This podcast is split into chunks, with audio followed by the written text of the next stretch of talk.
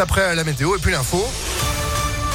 L'actu de Sandrine Ollier. Bonjour Sandrine. Bonjour Phil, bonjour à tous. À la une journée de manifestation des retraités à l'appel de la CGT. Ils vont défiler dans une vingtaine de grandes villes de France et notamment à Lyon tout à l'heure à partir de 14h depuis l'agence régionale de santé jusqu'à la préfecture.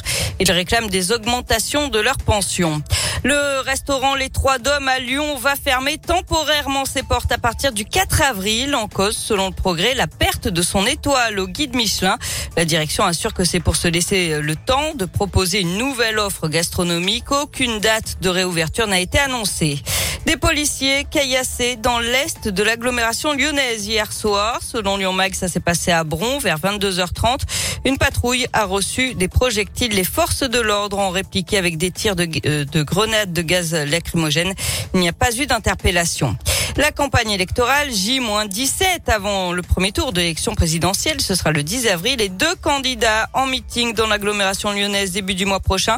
Le 1er avril, Nathalie Artaud de Lutte ouvrière sera à la salle Joliot-Curie à Vénissieux à 19h. Le lendemain, c'est le communiste Fabien Roussel qui sera au double mixte de Villeurbanne.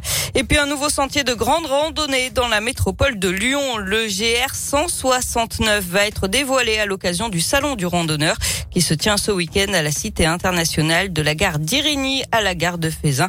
170 kilomètres. Du sport, du rugby, c'est désormais officiel. La Nouvelle-Zélande va bel et bien établir son camp de base à Lyon pour la prochaine Coupe du Monde. Grégory Doucet présentera le dispositif demain matin avec Yann Roubert, le président du Loup. Et cette Coupe du Monde de rugby, vous pourriez la vivre de très près. L'événement phare se déroule en France dans un an et demi, euh, du 8 septembre au 28 octobre 2023, avec cinq matchs au total prévus à l'OL Stadium, notamment le 15 de France, la Nouvelle-Zélande, l'Italie, le Pays de Galles et l'Australie.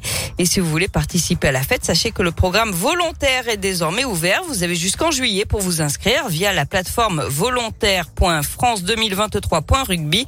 Au total, 3500 personnes sont recherchées en France, dont 500 à Lyon pour aider et vivre cette Coupe du Monde de l'intérieur. Il suffit d'être majeur et présent tous les et présent les jours de match.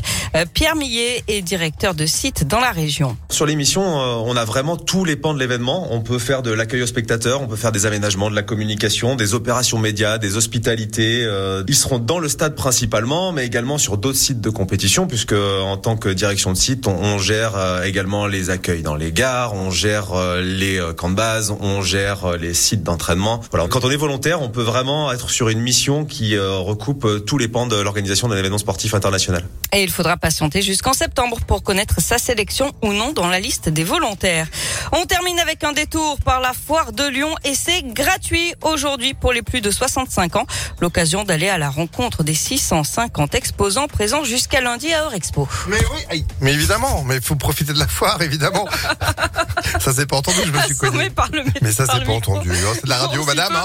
Arrêtez, c'est pas de la télé qu'on fait. Merci beaucoup, Sandrine. Des invites pour la foire qui vous attendent encore aujourd'hui euh, sur ImpactFM.fr. Et puis, euh, et puis tout à l'heure, à partir de 16h avec Antonin. Puis demain aussi, distribution, il y en aura encore. Vous serez là, j'en suis sûr. Merci Sandrine, bonne nuit. Oui, vous aussi.